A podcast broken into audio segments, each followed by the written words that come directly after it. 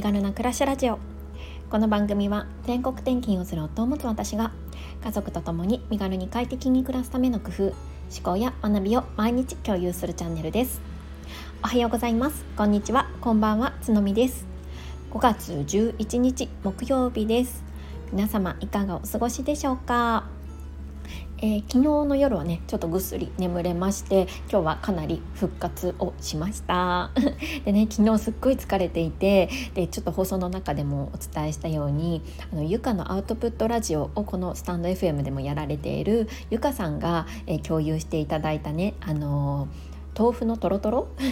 丼みたいなあのレシピをね早速昨日の夜作ってみました。すっごい簡単で YouTube をね見ながらあの作ってみたんですけれども本当にあの美味しくって私はね小松菜と豚バラと,、えーと、絹ごし豆腐を入れてもう本当に多分ね10分ぐらいもかからないで作れたんですけど本当に美味しかったのでおすすめでした。はい。で今日は何の話をするかというと,、えっとね、私毎日配信をしているんですけれども、えっと、そこでねあのやっぱこれから気をつけないといけないなって感じることをちょっとボイシーのねあのパーソナリティの方の放送でハッとさせられましてちょっとそのことについてお話をしたいなって思ってます。継続するのは大切なんだけどなんかねやっぱそこには一つうん軸というか考えておかなければならないことがあるんだとね再確認しましたので、えーと、共有できたらなと思っています。えーと、私が昨日ね聞いた放送は何かというと MB さんの「もっと幸せに働こう」のチャンネルですね昨日流してい,、うん、いた放送なんですけれども、うんと、タイトル名が「あなたが成長しない理由」というようなな、えー、とものですね。えーと、この放送にの概要欄にリンクを貼っておきたいなって思ってるのであの詳しくはね是非この放送を聞いてほしいなって思うんですけれども私これもううなずきすぎてというか もう本当こう胸にねぐさぐさ刺さるような思いがして多分合計3回ぐらい聞いたんですね。もうそのぐらいあもうこれはもうこの自分の放送でもシェアしたいしもう何回もね聞いて心に留めたいなって思うことだったんです。でどんなものかっていうとあのやっぱ成長するためというか何かを成し遂げるためには継続は必要ですよねともうこれはねもう結構うん成功の王道なのかなって思いますしいろんな方が発信してますし MB さんも過去にもうたくさんあのこのことについては言及されています。で私もそれはすごい思っていてで継続特にあのなるべくねコンスタントに続けることが大切だよねっていうことで、まあ、そういうこともあってね私は、えーと、毎日、えー、このラジオをあの発信しようって決めました。で、えーとなんだけれども多くの方が陥りがちなことが一つあるよと MB さんが言っていてそれは何かっていうとその継続すること自体が目的になっていませんかっていうことなんですよね。どういうことかっていうと継続の先には何か私たちは目的があってそれをやってるはずなんですよね。それが自分のためでもいいし他人のためでもいいしいろんな目的があると思います。でもなんかねそれをこう例えば毎日配信だったらその毎日配信することばっかりを考えてしまってそこのねあのゴールから脱線してしまってる行動をこう知らず知らずのうちにしてしまってる可能性があると。でね私たちって継続できるとそれが別に毎日じゃなくても、まあ、3週に、うん、違う、うんと、1週間に3回やろうとか、まあ、みんなそれぞれ決めると思うんですけどそれができた時って自分としては気持ちいいんですよね。自己肯定感が上がる。自己肯定感が上がるためにはそれはいいんだけれども果たしてゴールは達成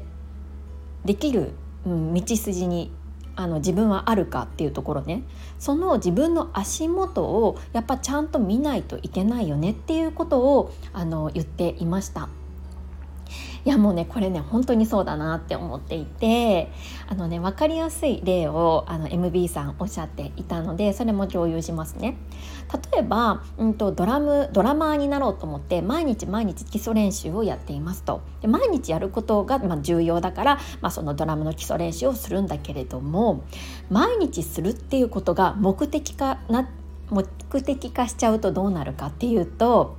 ドラムの練習をしながら今日何の晩ご飯食べようかなあーラーメン食べたいなハンバーグ食べたいなトントントントンってやってることになっちゃうんですよね。でもあのなんだ形としてはドラムの練習をしてるから継続はできてるんですよ。でもそんな晩ご飯のことを考えながら練習してたら、まあ、うまくはならないですよね。そうだからドラマーになるという夢からは近づいてはあまりいないっていうことなんですよ。そうだからあのやっぱりねあの振り返りって大切だよねっていうふうにおっしゃっていました。うん、えっ、と例えば、まあ、ごめんなさいその前に発信のことでちょっと例を挙げると例えば YouTube のね撮影を毎日やるっていうことを僕うん、目標じゃなくて毎日やってインフルエンサーになりたいと。例えば何万人登録を目指すっていう方がいるとするじゃないですか。それに目指して毎日毎日発信をしていると。でもその毎日発信するっていうことが目的化しちゃうとどうなるかっていうともうどうでもいいことを発信するってことなんですよね。もうじゃがりこを食べてパクッと食べて美味しいそれじゃあまたみたいな感じ。もうこれだともうあのゴールには近づけないですよねうんうん、だからそういうことをしてないかなってやっぱり考える振り返るっていうのはすっごい大切だなって思いました。でね MB さんが言ってたのはやっぱり継続しながらも定期的例えば1ヶ月に1回とかにしっかり振り返る自分はゴール達成目的のための行動をしてるかなっていうことですね。発信だったらその発信内容とかうんとアナリティクスとかあとフォロワーさんとかを見てちゃんと自分が目指したい姿に近づける一歩に毎日できてるかなっていうことを考えるっていうことかなって思います。うん、だからねやっぱりうんすごいまあ当たり前のことではあるんですけれど目的を考え続けるっていうのはすっごい大切だなって思いました。なんかねあの私は結構そのやっぱ毎日配信ってやっぱ簡単ではないので私にとってはなんかちょっと若干その毎日配信することにこだわりすぎていたのかななんてちょっと自分の反省もあったりするんですよね。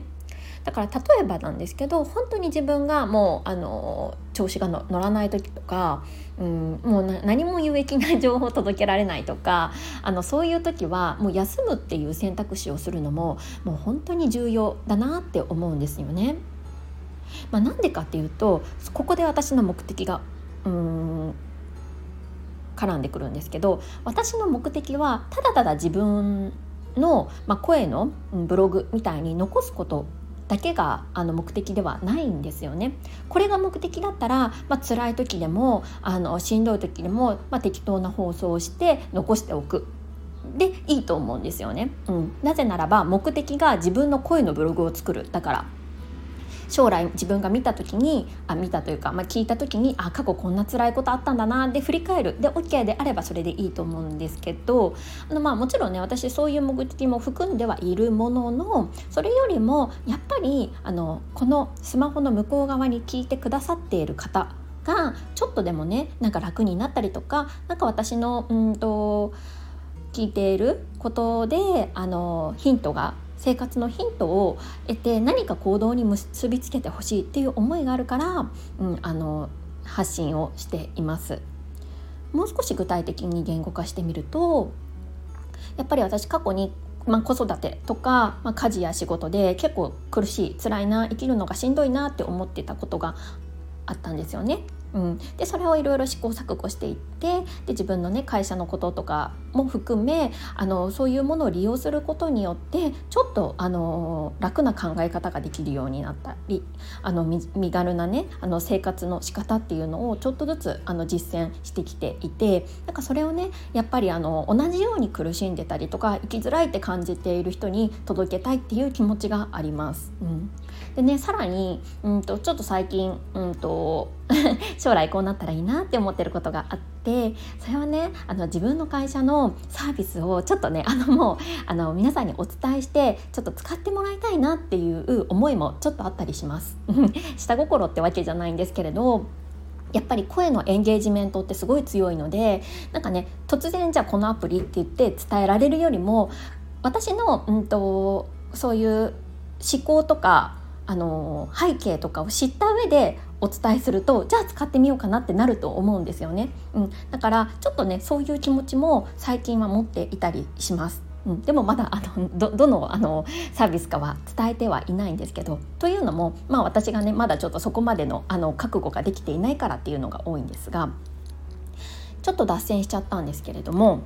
まあ、こんな風にね、まあ、私の今の発信の目的っていうのはこんなところにあるのでだから、うんと、じゃがりこ食べました美味しかったですじゃあまたねじゃあダメなんですよね。うん、なぜならばここに目的があってでかつねやっぱりあの私の場合はやっぱりこう受け取り側のことを考えて発信したいそう思うからうんとなんだなんだろうその受け取った方の時間をねまあ、つまり命あの本当に大切な時間を使わせていただいている。そういう気持ちを持ってやっぱりあの発信しないといけない、まあ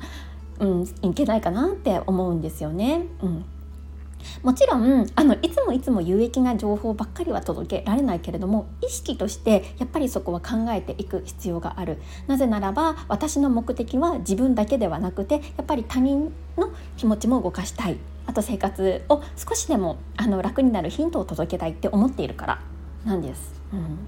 なんかねこれは本当にあの自分自身が今回ねあの MB さんの話を聞いてすごいこうね胸にぐさぐさっと刺さってあの今一度ね自分の発信の目的とあとねこううんこれからのことっていうのを考えた内容でした。うん皆さんもねぜひぜひ一度目的とか発信についてあの考えていただけるきっかけになったら嬉しいななんて思っています。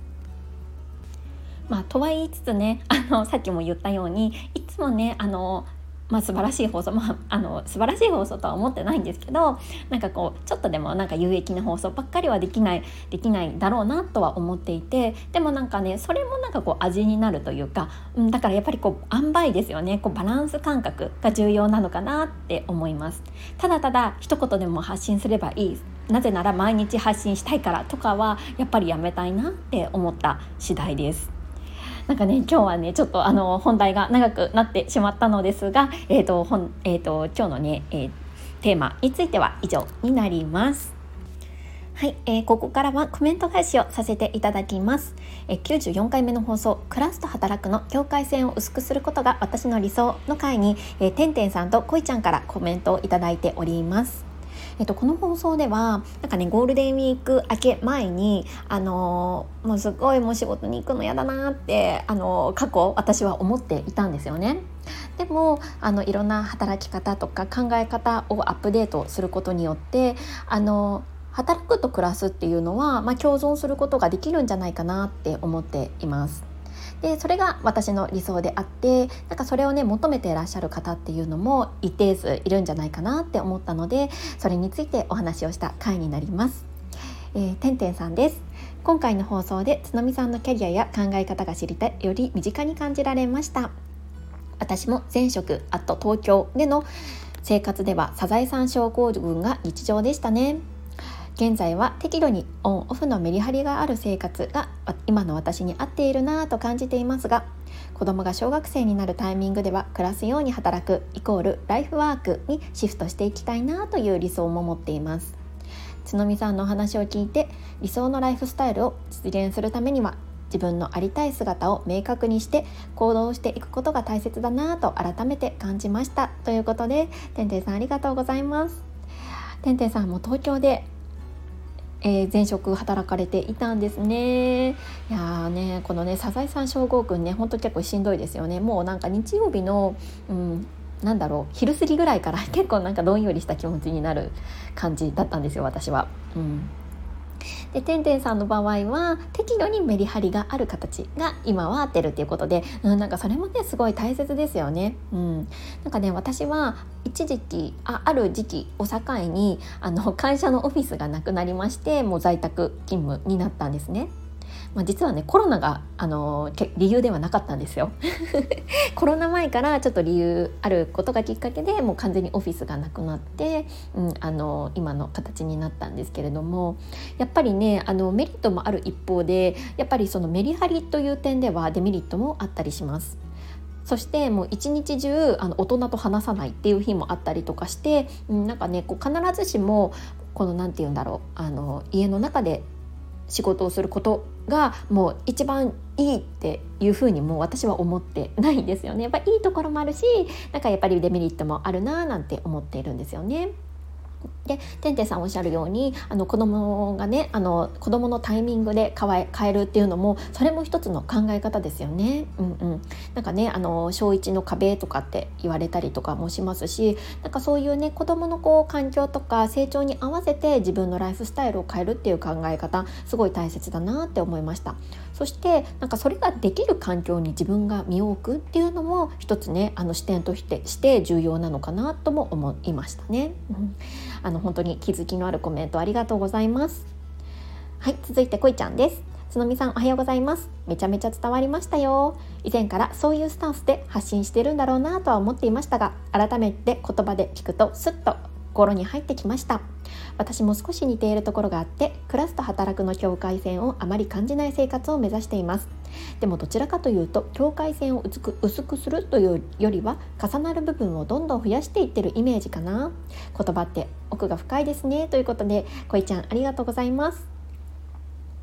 あ伝わっていましたかね。なんかそういう風に言っていただけるととっても嬉しいなって思います。なんかやっぱりこうこうこういうことの言語化ってすごい難しいですよね。なんかやっぱりどうしてもこうふわっとしたものをあの言葉に載せるのでうんなんかうまく伝わるかなって思ってたんですけどもなんかスタンスがね伝わっていてとっても嬉しいなって思いました。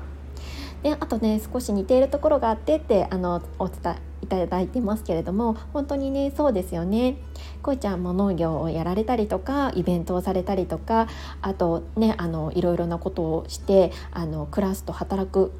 をこう何て言うんですかねうまい具合に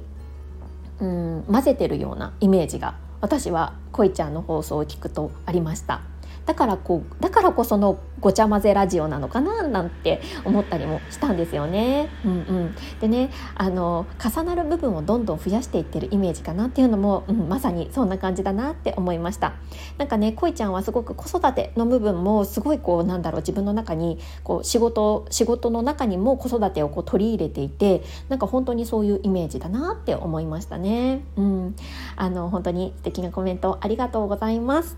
いや今日長くなっちゃったなんかね もう今日すっごい伝えたいことがあのあってもう熱くなるとねこんな風になっちゃうんですよね。でねまだコメント返しできてないことがあの放送あるんですけれどもあの明日以降順次ねあのお答えしていきたいなって思ってます。本当にいつもねあのコメントもあのいただいたりとかいいねもいただいたりとっても嬉しいです。